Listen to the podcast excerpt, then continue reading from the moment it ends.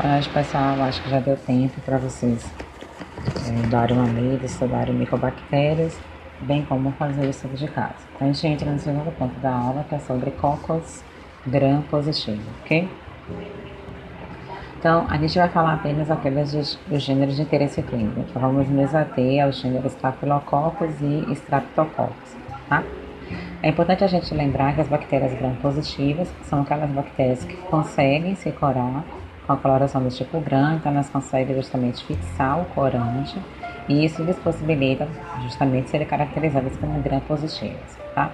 Então, as cócoras gram-positivas, elas se caracterizam por serem não esporulantes, ou seja, elas não formam esporos durante o processo reprodutivo. Como importantes patógenos humanos, nós temos Staphylococcus aureus e Streptococcus pyogenes, tá?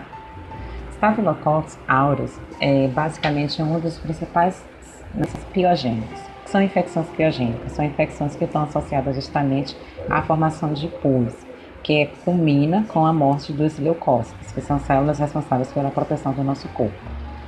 Staphylococcus aureus também está associado ao choque tóxico, que está associado principalmente à utilização de absorventes internos, e ele se caracteriza como uma das principais causas de pneumonia hospitalar, septicemia, que é justamente a sepse, e infecções cirúrgicas.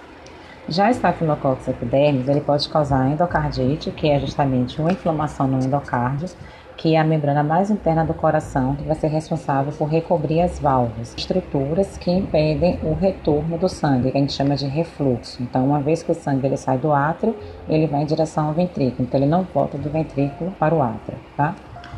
E as Staphylococcus epidermis também estão associadas às é, articulações prostéticas, tá? Talvez esse tom prostética não seja tão conhecido da parte de vocês, a gente vai falar ainda é, nesse ponto de articulações prostéticas, mas é só para a gente compreender que são articulações justamente de prótese, tá? Então, aqueles locais em que foi colocado justamente essas próteses, está associado justamente a esse tipo de articulação. Então, voltando ao nosso ponto, a gente tem também estafilococos saprofíticos, que são aquelas responsáveis por causar infecções na região do trato urinário. Então, é, vocês vão observar que tem uma imagem né, bem bonitinha, mostrando justamente alguns locais em que pode haver a colonização dessas bactérias, principalmente através da utilização de forma inadequada de catéteres que não são bem esterilizados, ok?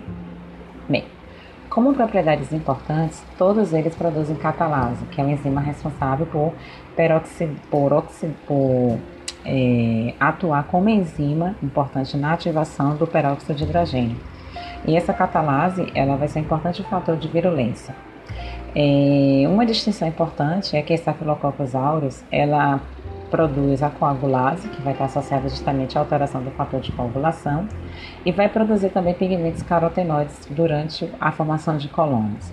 Elas vão fermentar manitol, e causa hemólise, né, de forma bem redundante, das hemácias, que é a lise dessas hemácias. E mais de 90% das estafilococcus aureus, principalmente estafilococcus no básico, elas contêm plasmídios que são responsáveis por codificar a beta-lactamase, que é uma enzima que degrada justamente a penicilina. A forma de transmissão é os humanos, né, sendo o nariz o principal sítio de colonização, só que a pele, principalmente dos profissionais da área de saúde e pacientes, também corresponde a um sítio de colonização de estafilococcus. Exatamente por isso que a lavagem das mãos ela acaba por reduzir o risco de transmissão. Ele pode ser encontrado também no canal vaginal, principalmente para, aqueles, para as mulheres que não fazem a troca de forma rotineira no tempo adequado de absorventes internos, causando justamente o choque tóxico. A imunidade humoral, que é justamente a imunidade associada à produção de anticorpos, ela acaba sendo, em pacientes que têm essa imunidade reduzida, ela acaba facilitando a infecção por estafilococcus.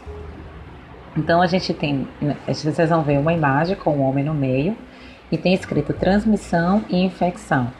Então a forma de transmissão pode ser justamente quando você não lava as mãos de forma adequada, pode ser uma transmissão é, também vertical, né, da mãe para o filho, através do processo respiratório ou simplesmente quando você não limpa direito o nariz.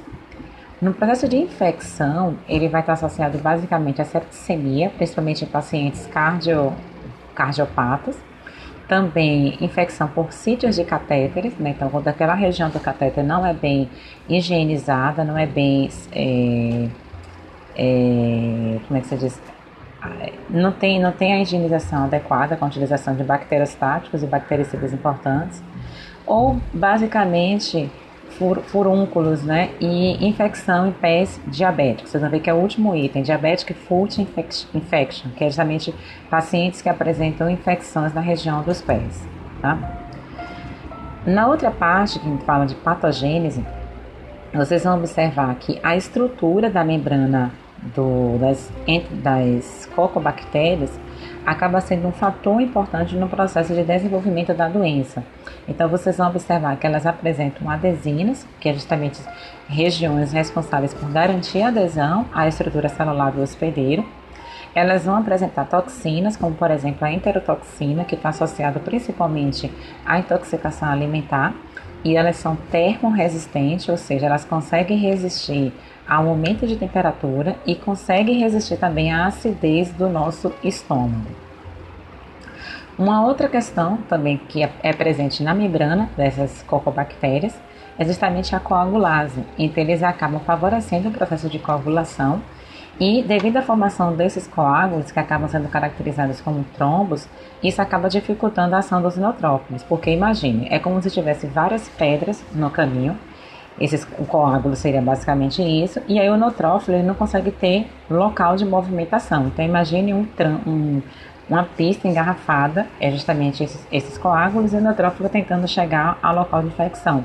Então é uma estratégia que a bactéria tem para impedir justamente que os neutrófilos cheguem ao ponto infeccioso. Exatamente por isso que acaba sendo um processo de infecção generalizada, que é justamente a sepse, porque os neutrófilos começam a migrar para várias áreas do corpo. Um outro fator também muito importante é justamente essa beta-lactamase, porque essa beta-lactamase que está presente na parede, ela acaba justamente reconhecendo a estrutura da penicilina, que é um antibiótico, e acaba inibindo a atividade da penicilina. Então, tratar é, infecção por estafilococcus com penicilina é o mesmo que dá é, doce à, à formiga. Né? O diagnóstico laboratorial normalmente é feito com H-manitol, né, e um H-manitol com bastante sal. Tá? É normalmente empregado para poder verificar a varredura de Staphylococcus aureus. Então aí você consegue observar que como ele acaba degradando o manitol, isso faz com que ocorra uma mudança de cor e aí ele fica justamente devido a esse alto teor de cloreto de sódio, então você consegue fazer essa inoculação e consegue identificar Staphylococcus epidermis e Staphylococcus aureus.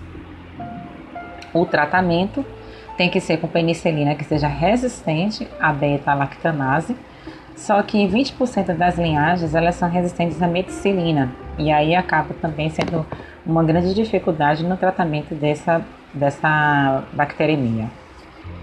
Bem, os mais usados né, para o tratamento é a clindamicina, o doxiclina, o leneloxidina ou vancomicina, que pode ser utilizado justamente para o tratamento de estafilococcus.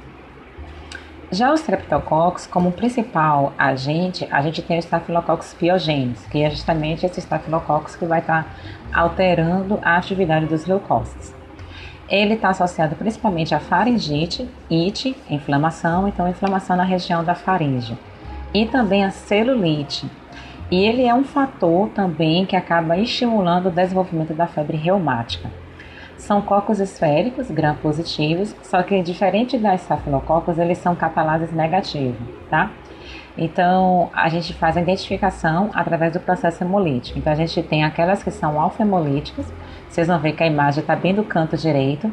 Então, eles formam uma zona verde ao redor dessas colônias. O beta-hemolítico, ele forma uma zona mais clara, você vê que ele é bem amareladozinho. Então, eles fazem uma lise completa da estrutura da hemácia. E alguns eles não realizam nem hemólise parcial nem hemólise total. Eles são chamados de gama hemolíticos, já são um pouco mais transparentes, tá? Então, tem uma sequência, vocês vão ver na imagem, que tem uma sequência dos tipos de streptococcus e basicamente é o tipo de hemólise, se ele é hemólise parcial, se ele é hemólise total, ele se, ou se ele apresenta os dois tipos, tá? tanto o processo de hemólise parcial quanto não hemólise, ok? Bem, a transmissão, a maioria é, das, das streptococcus, infelizmente, né, ou felizmente, ela faz parte da nossa microbiota. Você lembra que eu falei para vocês que o nosso corpo é uma flora bacteriana. A questão maior é justamente quando essa flora bacteriana ela aumenta em crescimento e aí sim isso causa uma disbiose, que é uma alteração da, dessa, dessa comunicação normal, dessa comunicação biológica ou fisiológica que a gente tem com as bactérias. Então, ela, essas streptococcus elas estão presentes na garganta, que a gente chama de faringe, na verdade de faringe, a gente chama de garganta, na região da pele e no intestino humano. E quando causam doenças, né, elas vão apresentar justamente um acesso importante é, é, um acesso importante através do tecido ou o sangue, ok? Então, na realidade, elas já estão presentes em nosso corpo e o problema é justamente quando ela tem um acesso, aumenta, aumenta em quantidade e acaba tendo esse acesso direto à corrente sanguínea. Então, na outra imagem, vocês vão ver um processo de colonização, por exemplo, da Streptococcus pneumoniae, né? Então, ela vai estar presente justamente nesse epitélio nasal.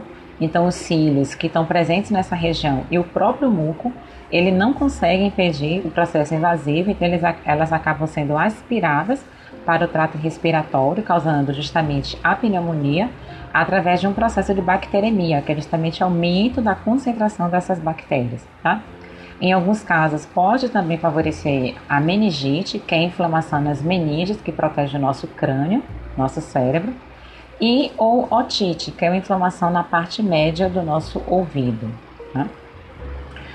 A patogênese vai envolver também a própria estrutura né, celular. Então, eles vão apresentar adesinas da mesma forma para poder aderir à estrutura da, da parede, da, do, desculpa, à estrutura da membrana celular, né, que está presente na célula hospedeira. Só que eles vão apresentar exotoxinas de três tipos: a do tipo B, do tipo S e a do tipo A. A do tipo B, ela tem um efeito potente sobre os tecidos, enquanto que a do tipo S, ela é responsável por causar uma hemólise completa da estrutura das hemácias, e a do tipo A, ela está muito mais associada ao choque tóxico, ok? E aí a gente tem um ponto importante, que é a febre reumática, que também é causada pelo Streptococcus pyogenes, então muitas vezes quando uma faringite ela não é tratada de forma correta com os antibióticos de forma adequada ou no tempo adequado da janela terapêutica desse antibiótico, essa bactéria ela acaba migrando através da corrente sanguínea para a região dos tecidos articulares ou para a região do coração ou para a região do cérebro, sendo caracterizada como uma doença autoimune, ou seja, os anticorpos eles acabam por não reconhecer essas estruturas do corpo como importantes e como participantes integrantes do corpo e normalmente, depois de duas semanas de infecção estreptocócica do grupo A, geralmente, no caso, depois de uma faringite, acaba se desenvolvendo, e isso faz com que ocorra a estimulação de citocinas pró-inflamatórias que vão causar justamente uma inflamação em uma dessas áreas que foi citadas, ou na região articular, que é um dos mais comuns, ou na região do coração, ou na região do cérebro. O diagnóstico, ele é, não, é, não são úteis para faringite se for utilização de coloração de grã. Então é feita cultura com suaves e placa de H sangue. E aí você vê justamente o gel de agarose que vai tentando identificar as estafilococcus. Tá? O tratamento de streptococcus, no caso da B, ele corresponde à utilização de penicilina G, que a gente conhece como vegetacil, ou ampicilina, já que tem algumas né, que elas são resistentes à vancomicina e aí elas vão ser tratadas com quinotripsina ou dafoprixina, ok? E aí a gente encerra então essa parte sobre cocos é, gram positivo, tá? E aí amanhã a gente entra em, micose, em micologia. Nesse slide eu já coloquei tanto a aula de micologia, que é bem curta, quanto a aula de micoses superficiais, que é justamente as micoses ou basicamente patologias que estão associadas a fungos.